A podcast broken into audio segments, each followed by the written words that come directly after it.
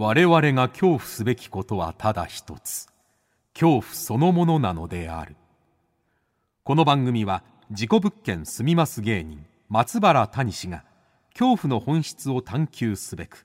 各界の道を極めた人々と恐怖について語らいます。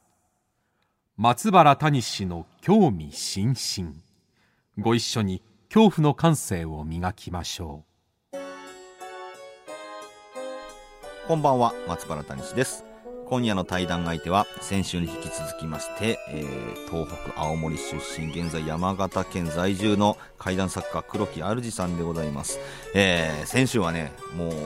東北の風習怪談まあもういろいろ聞きました、えー、今週はまあ、黒木主さん自身のルーツであるとかですね作家になったきっかけ。この特に作家になったきっかけの話がもうめちゃくちゃ怖いです。でもまあもうもうおもろいですもう、えー、ぜひ聞いてもらいたいと思います。あと準事故物件に住んでいるというねえ黒木主さん現在、えー、から松原谷氏への質問事故物件に関する質問も寄せられましたので、えー、それにも僕答えました、えー、ぜひ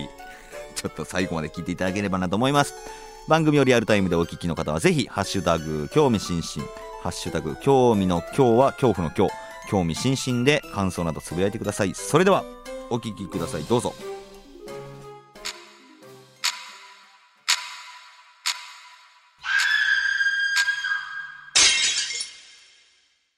さあ先週に引き続きまして今夜も作家の黒木主さんと恐怖について語らいます。よろしくお願いします。よろしくお願いします。はい。え先週はですねまあ東北のについてあのすっごい興味深いお話をねあの聞かせていただきましてすあの腑に落ちる部分というかへえなるほどっていうのがたくさんあの僕は感じたんですけれども今週は、まあ、黒木さんご自身のお話をちょっと、はい、聞いていきたいなと思っておりますがまず青森県弘前市ご出身ということで、はい、いつまで弘前にいらっしゃったんですか？えっ、ー、と、いたのはですね、大学で山形に来たので、それまで18までは、うん、えー、弘前の方におりましたね。うん。あの雪深い閉塞した土地に閉じ込められて18年を暮らしました。そうですか。はい。そうか。だから、そこから弘前から出ることもそんなになかったわけでしょうから。そうですね。なんて言うんだろう、その子供から大人になるまでど,、まあ、どんな生活っていうのそれが普通だろうからちょっと言いにくいかもですけどなんだろう大人になってはいはい。あ関東の人たちってこんな生活をしてたんだとかいうのがまあこの見る機会を得てから比べると自分の子供時代、えー、10代なんか何か違いありましたか？あのとにかく、うん、弘前というのは濃い町であったなということを山形に来て実感しましたね。うんうん、山形で感じるんですか？山形ですら感じましたね。なんおあれ故郷変じゃね？っていうのは。というのは、当時、まあ、90年代の前半ですか、だったんですけども、うん、僕が山形に来たのは、はい、それまでって今みたいにインターネットがまだ普及するはるか前なので、うん、情報って雑誌とかでしかないんですよ。はい、そうすると、青森って本州最北端じゃないですか。はい、なので、あの例えば東京でも今だともういろんな人がいて例えばファッション雑誌に載るような人っていうのはその中でも、もうカメラマンさんが「あこの人いいね」とあのピックアップした人だけが載ってるんだよっていうのが分かるんですけど、青森っ子たちはそれに気づかずにですね、東京人は全部このあのファッション雑誌に載ってる原宿の人々のような格好なんだ。おしゃれとはこれだと思うので、ちょっとね独自の進化を遂げたようなあの そうか間がない。いっぱいいっぱい発生してですね、はい、あの妙なロカビリーブームが起きたりとかですね。極端とロカビリー極端なんです。極端そこまで知ると誰が言ったみたいな状態になるんですけど、はい、ただそれは津軽の特徴みたいなところがあって、はい、先週も少しお話ししましたけど、ね、悪目立ちというかやったもん勝ちみたいな。派手なのが好きで、で、うん代表されるのがねぶたとねぷたとあってねぷた。僕の弘前の方ですね。ねぶたとねぷたでまた違うんですね。違うんです。ねぶたは青森のいわゆる立体の扇形の 3D っぽいやつあるじゃないですか。はいはいはい。あれがねぶたで。あらねぶた、うん、はい。でプの丸の方は、はい、あの扇形のいわゆる 2D で、はい、表と裏にいわゆる武者絵というんですかね。書いてあるやつなんです。で、面白いのはねぷたっていうのは表が鏡絵といって、あの勇壮な三国志とか、うん、あの水湖伝とか、あの源平合戦とかを書くんですけど、はい、裏側って送り絵というんですけど、生首とか幽霊とか、カラスに目玉をほじくられている晒し首とかを書くんです。へえ。でおどろおどろしいんですよ。それがまあ、いわゆる昔の着物の裏地みたいにちょっとけれんみがあるというか、うん、裏側にそういうえぐさがあるというのをが、まあ、絵師の腕の見せ所だったんですけど、ちっちゃい頃からそんなもんばっかり見せられると、どうなるかというと、こうなるわけですよ。そうか、当たり前にもうおどろおどろしいのがある。そういうもんでしょう、世の中ってと思ったら、そういうもんじゃなかったんですね。そうか、じゃあ今、怪談作家になられてる黒木さんも、はい、実はもうこれ、当たり前の延長でもあるという。そうですね、割とだから、昔から好きだったり、周りにあったりする話を聞き集めたりしていったら、うん、はいあの、まあ、怪談作家というなりわいに行き着いてたという。そうか。え、小さい頃は、はい、その、夢とかはあったんですか？何になりたいとかは。昔は漫画家とか、まあよく僕らの頃は特にジャンプ全盛期ですから、はいはいはいはい、そういうのとか、まあ物書きとか、そういう何か表現する人になれればなぐらいはありましたけど、ただまあ、その中に怪談を話す人になりたいという選択肢はずっとなかったですよね。そもそも職業として成立してないですから。そうですよね。確かに。おはははは。なのでまあ普通の一般の少年みたいな何か夢を持って、うん、その後に、えー、映像関連の仕事に就きたいと思って大学に来て、はい、でまあ映像制作の会社に入ってというふうに動くんですけど、うん、まだ階段でご飯を食べようなとということは思ってない思ってない全く思ってなかったですね。その、えー、大学時代でしたかね、あのなんかインタビュー記事で読ませてもらったんですけど、はい、結構フィールドワークのなんか、えー、ゼミっていうんですかね、ね。なんか参加されてたとか。はいはい、あのちょうど映像を主体にはしてたんですけど、うん、あのうちのその大学が民族学の方にも力を入れてる大学ではい、でその時に赤坂のりおさんという教授がいるんです。であのその方がそういったフィールドワークとか聞き書きってやつですね、うん、あれの学生とかスタッフを募集してるというので、うん、で記録係としてそれに参加するようになって、うん、そこでもしかしたら今の会談の取材みたいに、誰かに話を聞いて、ででもこれが聞きたいんだってことだけを聞くんじゃなくてその周辺のどう暮らしてきたのって何が好きなのとか、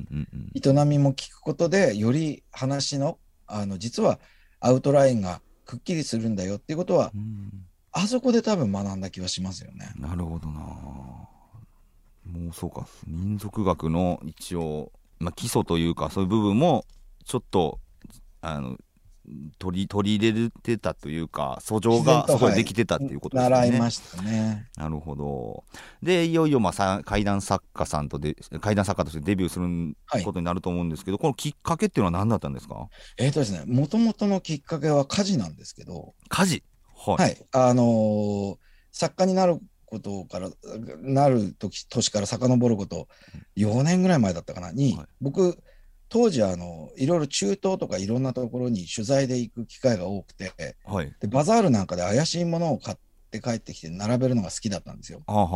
謎のどどこのなんだか分かんない骨董品というか。骨董的なものが。ちょっとやっぱりに20代の終わりってねじくれるので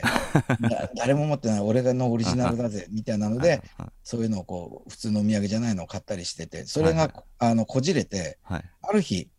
リサイクルショップで300円で能面が売ってたんですよ。あ能面。はいはい。能の面ですよね。能、はい、の面なんです。うん、であいいじゃんってこれもオリエンタルだしいいじゃんと思って300円で買って、はい、で当時住んでた部屋あのアパートの。その外国で買ったってことですか？能面を。あいやそれはですね帰国してた時に。帰国してから？はい。はいで僕がその神様ゾーンと呼んでたその、うん、いろんなお面だとかなんとかを飾ってある一角にその 能面を飾ったんですよ。はいそしたら、えー、留守の間にそこから火が出てですね。え？で火が出たんです。はい、で、あの、火柱が上がってですね、え？あのニュースの映像にも取り上げられたんですけど、あの見た人があんなごま団みたいに天にまっすぐ登る火事、初めて見て、ちょっと感動したっていう、えー、あのニュースを送ってくるから、僕の、しかもアパートの中で僕の部屋だけ燃えたんです。ええ。ー、まっすぐに、あの火火が上が火柱が、え、それがまた、そのカメラに捉えられてるってことなんですか？そうです。あの、これは大火になると、各局が、はい、あの、あまりの火の勢いにびっくりして、はい、セスナを飛ばしたというほどの火だったらしくて。すげえ、ほ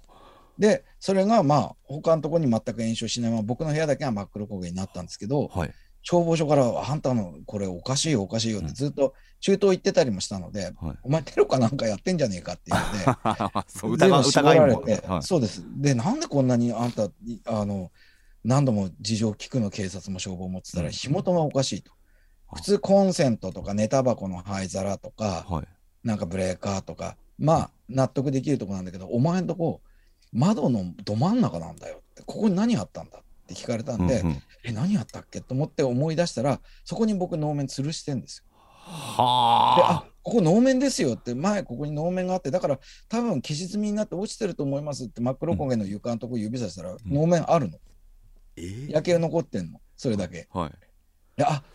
これはなかなかあの、面白いことになったなと思って。面白いこと、だからもうそれがもう、あ、津軽の人じゃないですか。はい、そうです。面白いことになったそれだけ慌てて借りた新しいアパートに持ち帰ったりしたら、うん、そしたら寝てる時にその細い廊下だったんですけど、細い廊下を誰か知らない人が、はい、あの、何往復もしてこっちを見てるのを、夢かうつつかわからないけど出くわしたりしてるって、で、そしたら会社の同僚があんまり俺がそれをニコニコ話すから、あんたちょっとダメだから、それ、ちょっとさっき、あ先週言った巫女さんに見てもらいなさいって言って、見に行ってもらっちょっとお払いかなんかしてもらったらって言ったら、その能面持って玄関に行った時に、うん、おばあちゃんというかばあのおばさんが、はい、おたたたたたって向こうから出てきて「あんたって何持ってんのよ」って「生もんずっと持ってたら死ぬよ」とかってなぜか初対面で激怒されて 預かってもらってという話があっすげえ、それそうか、階段坂なる前やもんな。はい、4年後に、たまたまネットで、その階段の、はい、あの、実話階段の賞を募集してますけど、はいはい、どうですか？っていうので、うん、あ、あの話ちょっと書いてみっかと思って書いてたら、うんはい、あの書こうと思ってワワープロでペペペペってやってたら、はい、そしたら真後ろで僕のこのおでこおでこじゃねえや。あのつむじのあたりで、うん、多分子供の男の子だと思うんですけど書いたら死ぬって言われて おっと思った瞬間に電気がバーンって落ちたので、おすごい。これは、これはもう役満だなと思って、役満。えー、これはゲットだぜと思って、死ぬってって書いたら死ぬんだってって話だけを書いて送ったんですよ。そしたら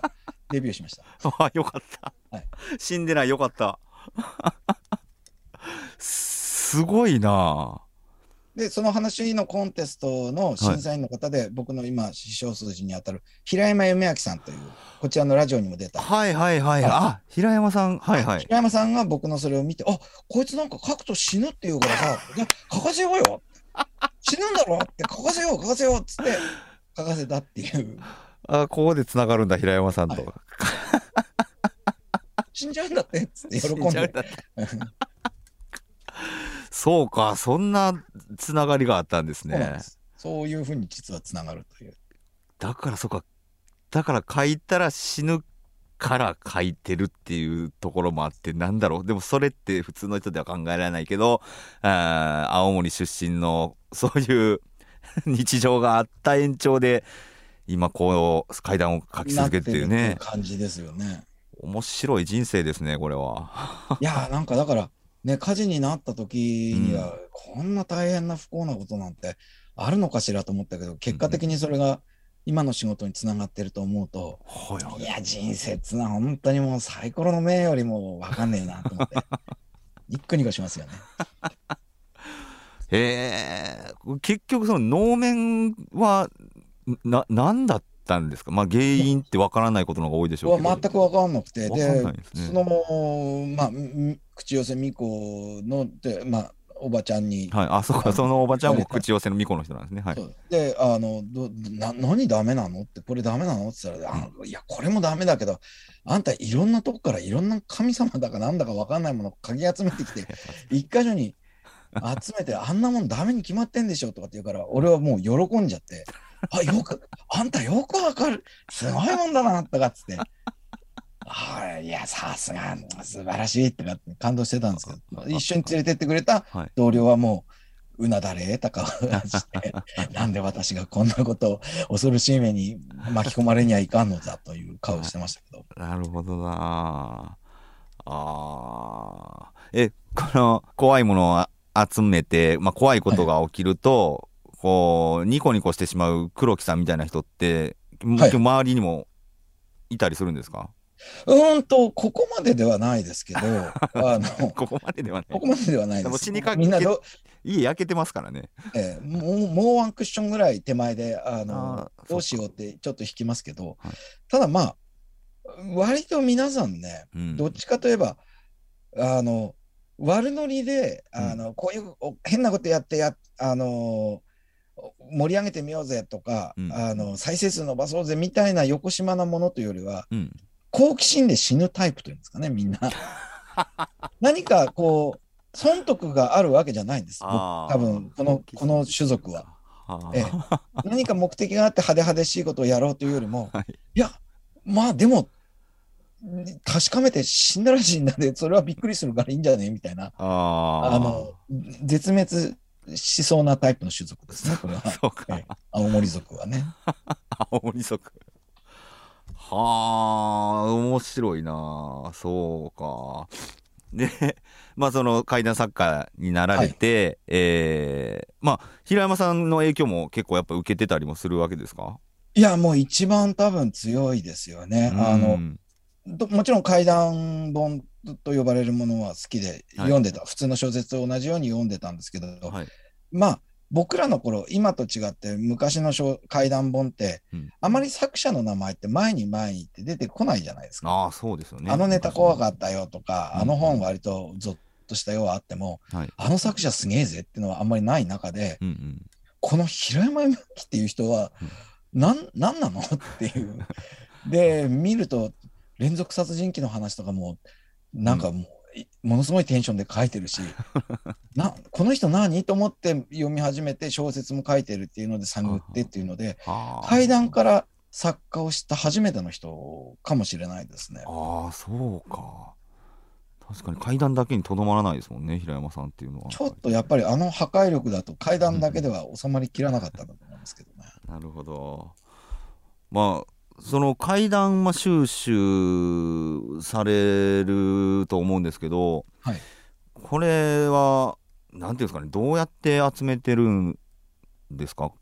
結構いろんな集まり、えーね、集め方僕は何パターンかやっぱりあって、うん、知り合い、多分谷さんなんかもよくやられてると思うんですけど、はい、知り合い経由とか、あと何かメールとかで、うん、あのこういう人いるけど会ってみるというので、うん、あのアポイントをあの取らせてもらってというパターンが、まあ、定番ですけど一つと、はいはい、あとあの昨日もそれ半分目当てで行ったんですけど、うん、やっぱり長らくやってるとその地域の図書館とか、うん、あのそういうとこなんかでちょっと会談会みたいな真夏に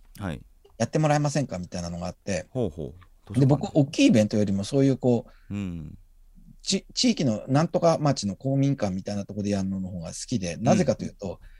終わった後にあの普段だと質疑応答みたいなものをやる時間を使って、はい、あのお客さんからあのご自身か家族かその辺りが体験した話で、うん、なんかあんでしょってあの一応でも言わないと返さないよって言いながら聞くんですよ。そうするとあのみんなまさか自分が振られると思ってないからゴロゴロと原石みたいな話がボッコンボッコン出てくるのでそれで割と集めたりするところは大きいですよね。あそうか用意してた話じゃなくて急に聞かれてとっさに出る話っていうところに原石が。ちょっと面白いんです。どうしてもその、うん、私怖い体験したんですとかっていう方の話も面白いし、うん、こちらは聞きたいなと思うんですけど、うんうん、何回か話してるのでだんだん当然ブラッシュアップもされるじゃないですか。はいはいはい、まあ、そうですね。本当だと余白というか、はいはい、本人がこれは別に話の本数字に関係ないよねって思ってるところの方に、うん、割と階段好きってこう触手が動くというかいやそこの一見無関係に見えるその雰囲気はちょっと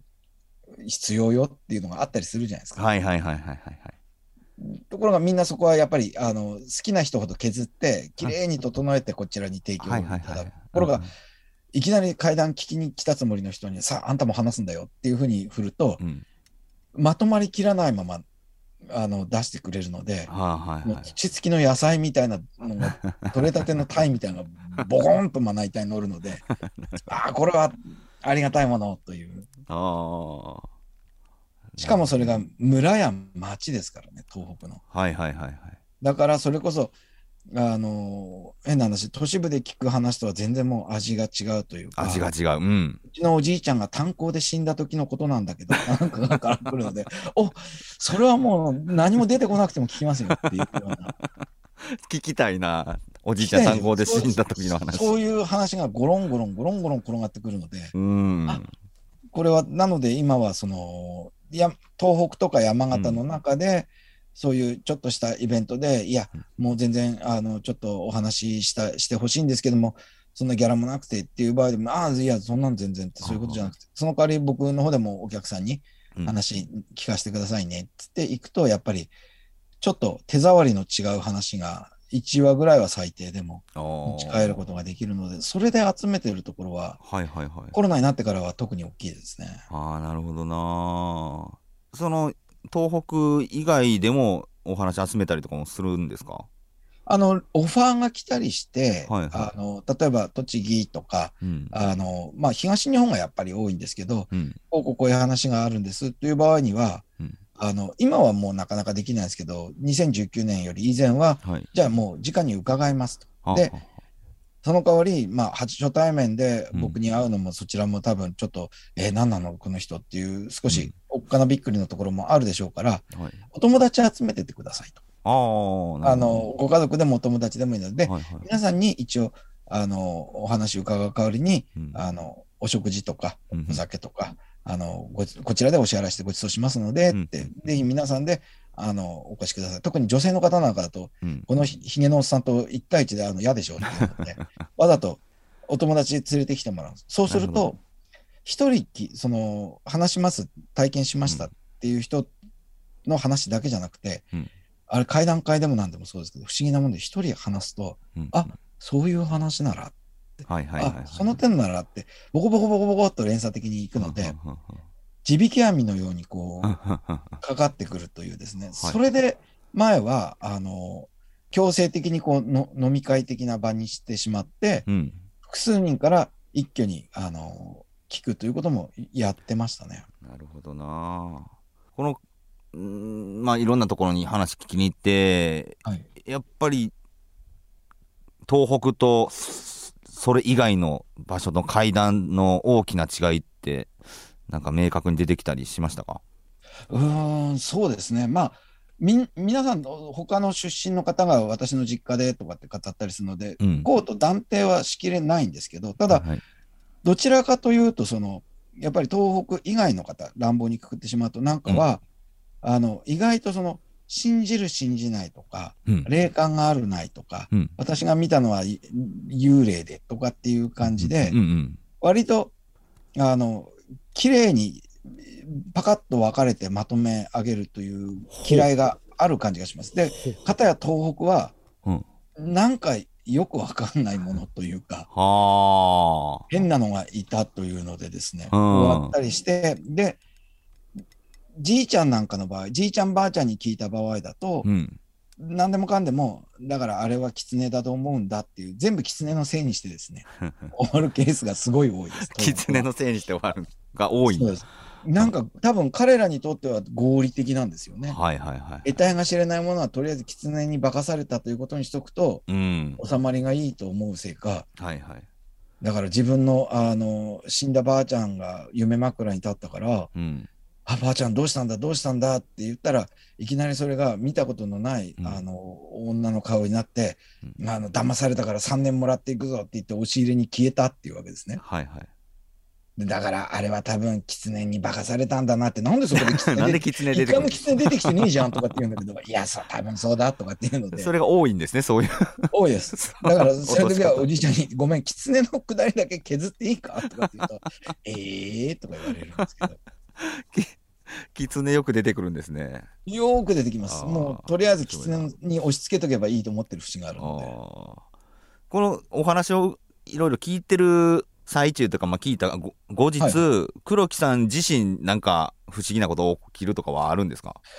あそうですね。一番印象に残ってるのは、うん、あのまあ、関東圏のとあるところまで取材というかお話を伺いに行って、うん、で、話者の方が、いや、でもこの話って随分ためらうんですよ。はいはい、で、なんで読んどいてなんか随分ためらうわねと思ってたら、うん、いや、この話聞くとねってちょっと鼻血が出るんですって言われたんです。鼻血はい。で、なんか何それは呪われる系みたいな、うん、聞いたらなんか悪いことが起きる系の話なので、それにしたって、鼻血なんかどうだっていいよ。だで出るだけ出りゃいいじゃないのと思って、うん、まあ信じてなかった半分ね、はい。まあ、そうそういうこと言う人よくいるんだと思って、うん、であいいですよいいですよ。話してください話してくださいっつってあ分かりますじゃあ話しますってその人が話し始めたら、うん、ちょうど某あのドーナツショップだったんですけど、アメリカンコーヒーのおかわりを持ってきたウェイトレスさんがいて、はい、で僕のコーヒーカップにコーヒーをついてる最中にそのウェイトレスさんがバタバタバタバタって話して改めて流して、えー、何その話。その体験。で見たら通路の向こう側にいるおばちゃん2人なんかあの、はい、作ってたあのおばちゃんがハンカチでこう鼻あーかなんかに押さえてるから 向こうにも多分行ったんだと僕もテンション上がっちゃって。上がっちゃって上がっちゃってるじゃないですかもう。すごいっすねっつって。すごいな。鼻血出てる店員さん見たことないけどな。あるんすね、本人ももものすごく焦った失礼しました、ね、失礼してるのはこっちなんですけど。そうですね。鼻血の出る話してるから。あれがやっぱりちょっと自分の中ではあ面白いこともあるもんじゃの。すごいなねいろんな地域の話もありますし、はい、東北の話もありますけどやっぱでも東北で結構なんだろう避けては通れないというかもう、はい、それなかったことにできないのがやっぱ震災だと思うんですけど。そうですね。そこはどうしても。それはどうですか？この2011年に東北大震災起きて、ね、はい僕実はその2010年にデビューして、うん、で第2弾の本が出る直前にあの東日本大震災になったんですね。で僕、はい、あの母方のさっき言った岩手の実家というのが釜石でで親戚も亡くなったりとか家が流さ僕の家も流されてたりしたので、はい、いろんなところを見てて僕は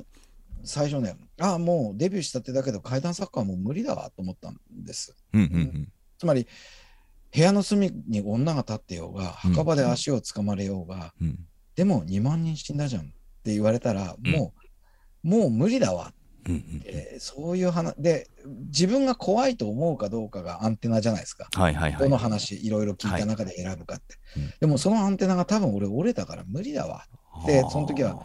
なってたら、はい、そしたら東園のおばちゃんから電話が来て、はいで、あの、あんた元気？って言うから、あ何？どうしたの？って言ったら、いや、私、あの、大変だったのよって言って、うん、で、その三陸地方に住んでる方なんですけど、はい、そしたら、旦那さん亡くなってるんですけど、何年も前に震災の。はい、あの、震災の当日に洗い物してたら、おい！って呼ぶ声が聞こえると。で、あ、なんでお父さんの声すんの？と思って行ったら、うん自分家の裏手の山にある竹やぶのとこからお父さんが手振ってると。で、お父さんなんでそんなとこになんどういうこと？と思って登ってったら、うん、そしたらあの幽霊が来て市場に行く予定だったって言ったんだな。そこに行く予定だったのが結局行けなかったんで助かったと。そうかお父さん旦那さんから呼ばれたから山行って市場行かずに山行ったからそのタイミングで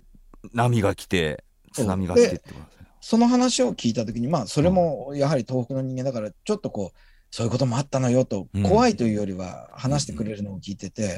で、あそうか、分かったと。あの階段はもちろん怖いことが前提ではあるんだけど、やっぱり旅立った人と生きてる人をつなぐ話でもあるんだなと。生きてる人のための話でもあるんだなと。だったら、多分この後、僕はいろいろ苦しむかもしれないし、あの東北でそんな震災の階段集めて、うん、お前なんだよって後ろ指さされることもそれはあるだろうけどそんなことは織り込み済みで、うんうん、この東北でどんな話が集まるか震災についてのどういう、うん、あの生きてる人たちの言葉が拾えるかを、ちょっと根性入れてやっていこうと思ったので。はあ。なるほどな。ただ200編ぐらい集めましたけど発表できたのはまだ 10, 10あるかないかぐらいです。あ、そうですか。うん、ちょっとやっぱり厳しいですよね。それは、えー、やっぱりその取材者の、えー、まあ、許可関係とかになってくるんですか？はい、一応はその他の会談以上にあの一応発表する前にも原稿をお見せして確認しますねって言って、うん、その当時はあのぜひ伝えてちょうだいって言った人でも2年3年4年って経つといややっぱりあれは世に出さないでっていろんな思いがあると思うんです。自分の中だけにしたいっていうのもあれば、うん、もう忘れたいとか、うん、でそれはもう理由を問わずに言われれば、うん、あ分かりましたと、そうですよねというふうにしているので、うんうん、そうするとやっぱり発表できるものは少なくはなるんですけどまあ、それはそれでそういうものだし今世に出さないでよって向こうが言ってくるってことはある種の生産が終わったんだなと思うのでああそうか。なるほどね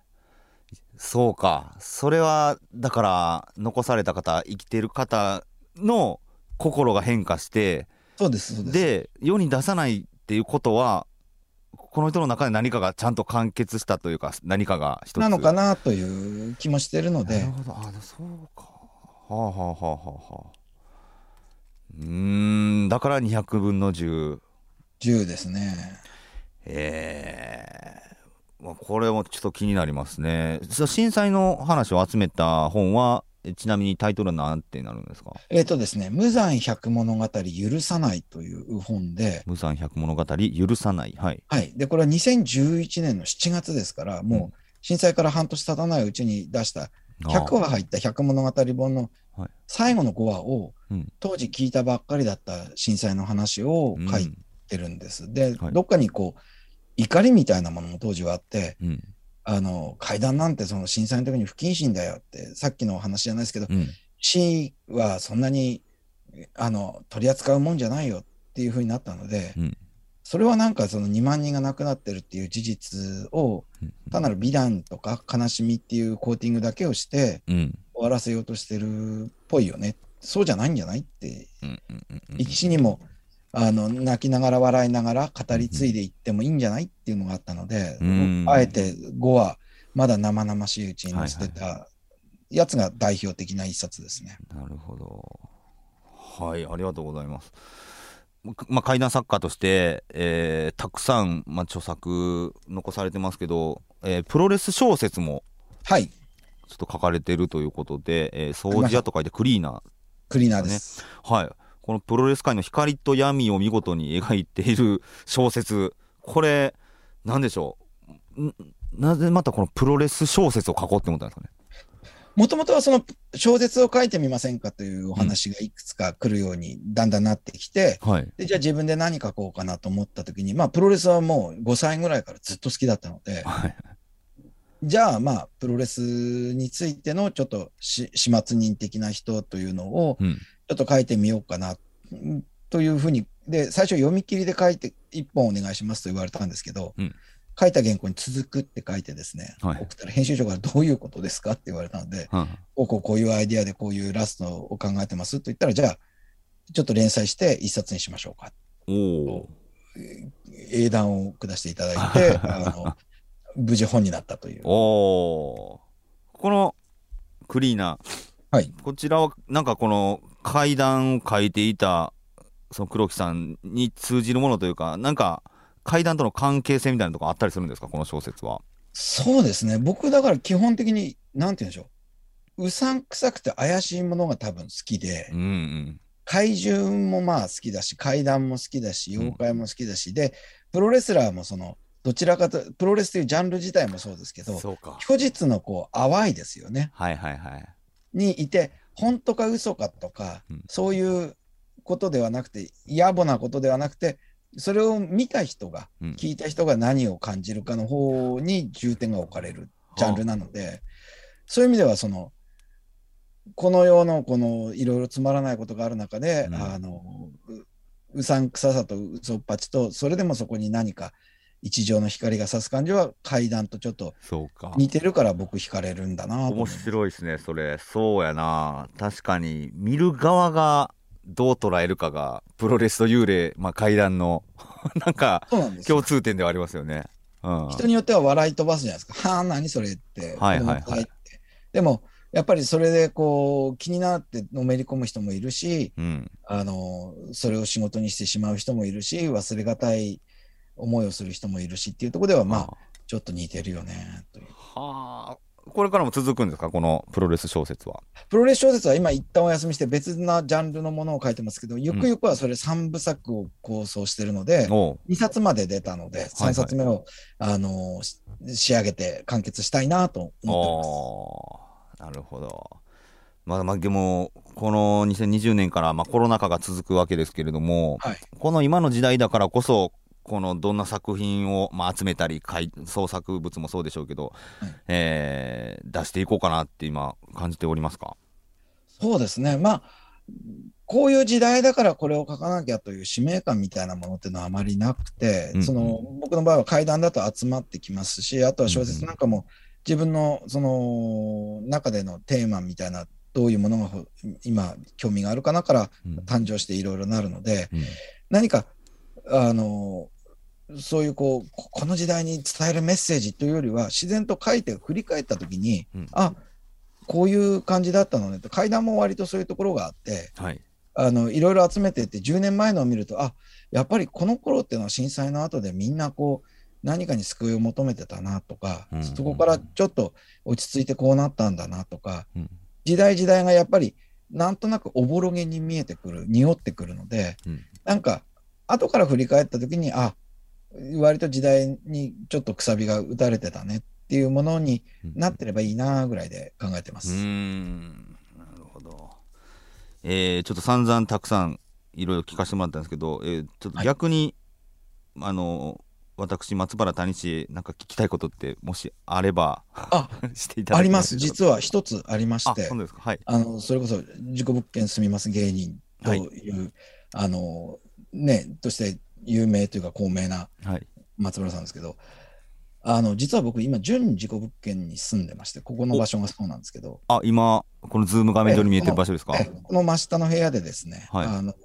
酔っ払いの60代のおじいちゃんが住んでたんですけど、はいはい、うちにも乱入してくるような人だったんですけど1週間ぐらい見えないなと思ったらですね、はい、あの熟成されてましてあのそのままお倒れになられて、お行き遊ばせられてですね、はい、えそのままこうあのタンパク質の分解が進んだ状態というんですか、はいはい。えー、になっていたんですが、うん、であのその後からもですね音が聞こえたりとかですね。子供が走る音がなぜか聞こえるんです子供ですか？ええー、おじいちゃんなのに。あの身寄りがなかったらしくて、引っ越しの業者さんが、はい、あ引っ越しの業者さんっていうか、まあ、そういうのの専門の方がいらっしゃるんでしょうね、うん、あの遺品の整理っていうんですかね、はいはい、大家さんか不動産屋さんから頼まれたらしいんですけど、その人たちがいろいろ片付けてる現場もこうちらっと見たんですけど、はい、なんかね、子供の着物とかいろいろあったんですよ。子供の着物がある。ほうほう。で業者さんも、これなんすかねなんか若いあんちゃんかなんか先輩に聞いたりしてて、はい、で、これ売れないですかね？バカ、売るもんじゃねえんだよみたいに言ってるんですけど、60代のおじいちゃんで、うん、で、まあ、いつもお酒によって、まあ、今思えばな、なんであんなに飲んで何かから目をそらそうとしてるのかしらと思うぐらい飲んでたんですけど、うん、で、その方がです、ところから着物が出てきて、で、あのさらには斜め下というんですか、つまりその、僕、今2階に住んでるんですけど、1階の亡くなった方のお迎えに住んでる方が、はい、あのある日ピンポンチャイムを押されて見たら、うん、木が生えてた。わけわかんないじゃないですか。えー、どういうこと？はいはいはいはい。で僕も同じリアクションして、はい、えなどういうことですかっていきなり呼び止められたんですおそちらおばあちゃんなんですけど、はい、いや私変なことちょっとあってねって言うから何ですかって言ったら、チャイムが鳴ったから開けたらね目の前になんか人ぐらいの大きさの木が立ってたのって。はあで、私疲れてると思って、その後、休んでもう一回見たらもういなかったんだけど、何かしらって、え、何何の話ですか？とかって 言ってたら、はい、その、まあ見つかりましたと。あの、うん、亡くなってる状態でお迎えの方が見つかって。見つかる前なんですね、それ。見つかる前です。はい。だからなんかうち酔っ払いとかおばあちゃんとかなんかエキサイティングなアパートだなと思ってたら、うん、そしたらその見つかって警察が来て、あの非常にまあ独特のオリジナリティあふれるスメルがアパート周辺に漂った数日後に、うん、あのそのおばあちゃんまた呼び止められて「分かったの？分かったの?」って言うから「何？どうしたの?」って言ったら「この間ほら向かいの誰々さんあれだったでしょ?」って言うから「ああれでしたね」って言ったら「で、警察の方が出入りしてるのを私、ドアスコープでこう見てたら、うん。向かいのその玄関のところに、あの、観葉植物があって、パキラっていう観葉植あ、物があはいはいはいはい。それがね、私見た木なのって、でも、うん私はあの人の玄関なんて行ったことないのよ。おお。で、お、もう一回聞いていいですか？な それ何何日でしたっけ？聞いてたら、僕がその警察の方々に、いつ頃亡くなり、あ、不動産屋さんと警察の鑑識の方に、根掘り葉掘り面白そうだと思って聞いて、たら大体亡くなった時刻うんと、ほぼそのピンポンってなったのが一致するので、おお。だから、お、やりましたね、奥さん。何が？だから僕、今い、いろいろ起きている、あの、すげえ起きたところの真下に住んでるんですけど、はいどうするとこれブーストがかかるかを知りたいんです？ブーストのかけ方ですか、はい。ブーストのかけ方か？えー、え、今、その黒木さんが、はい。ね、何階でしたっけ？僕2階です。2階で、で、真下で亡くなってたんでしたっけ、はい、真下です。はいはいはいはい。で、そのおむ、真下のお迎えにパキラがインターホン鳴らして訪。ねていったという。はい。なんだろうなあのー僕、今年お盆で、はいはい。えー、まあ、親父が定年退職してから坊さんの免許取った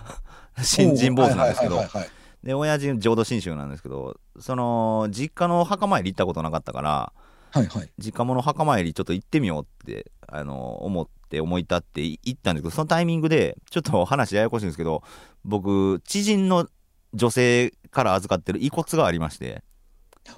知人の女性のお父さんのえー事故物件の片付けを僕手伝ったんですよ。で、はいはい。で、その遺骨がまだ、えーちょっと、その、女性、知人が持ってて、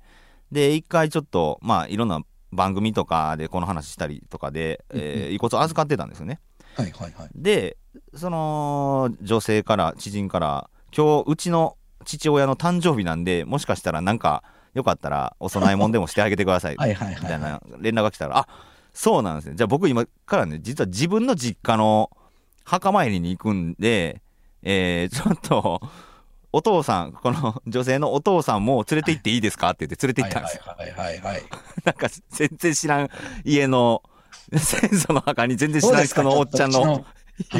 そうそうそう骨を。そうそうそう。で、そんなんがあったりして、で、えー実家の、実家で親父に、まあ、その、まあ、せっかくこれも何年かのご縁だから言うて、なんか浄土真宗のお経、はいご遺骨に、あの、念仏唱えたりして、とかしてたら、で、まあ、その次の日に僕帰ったんですけど、その次の、僕帰った後に、実家に夜中にインターホンがむちゃくちゃ鳴りまくって、ほう。で、おかんが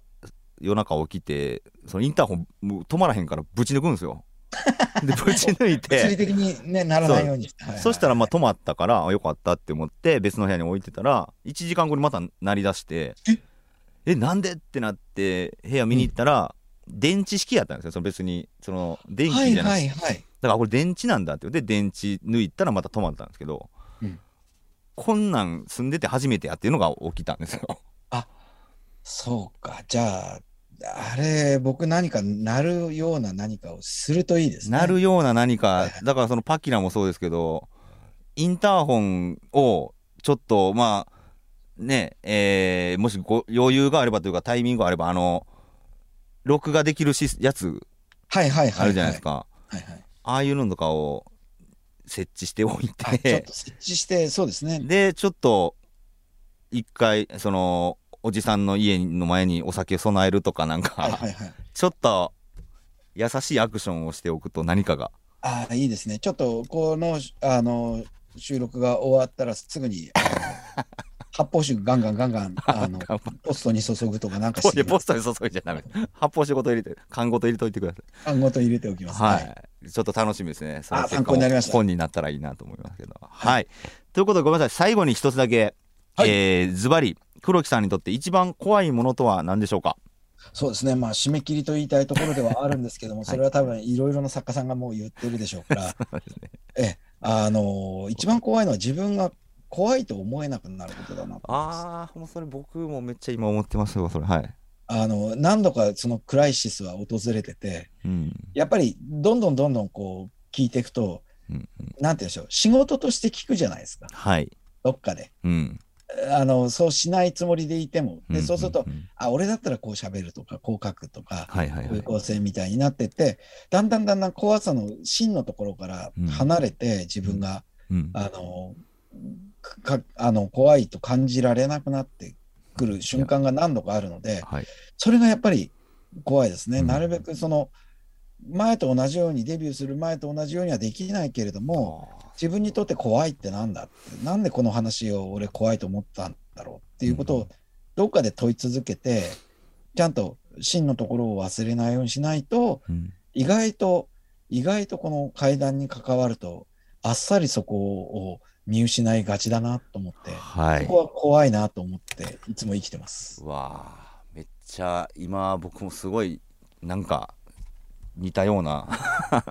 なりますよね。気持ちになってますんですごい刺さりますそれは。いや黒木主さんえー、はい、2週にわたり、えー、ありがとうございました。ありがとうございました。ありがとうございました。ぜひまたちょっと新しいお話とかあったらね、えー、本にも書いていただいてまた何かあれば、ちょっとインタビューもさせてください。はい、ぜひまた何かあれば読んでください。はい、どうもありがとうございました。ありがとうございました。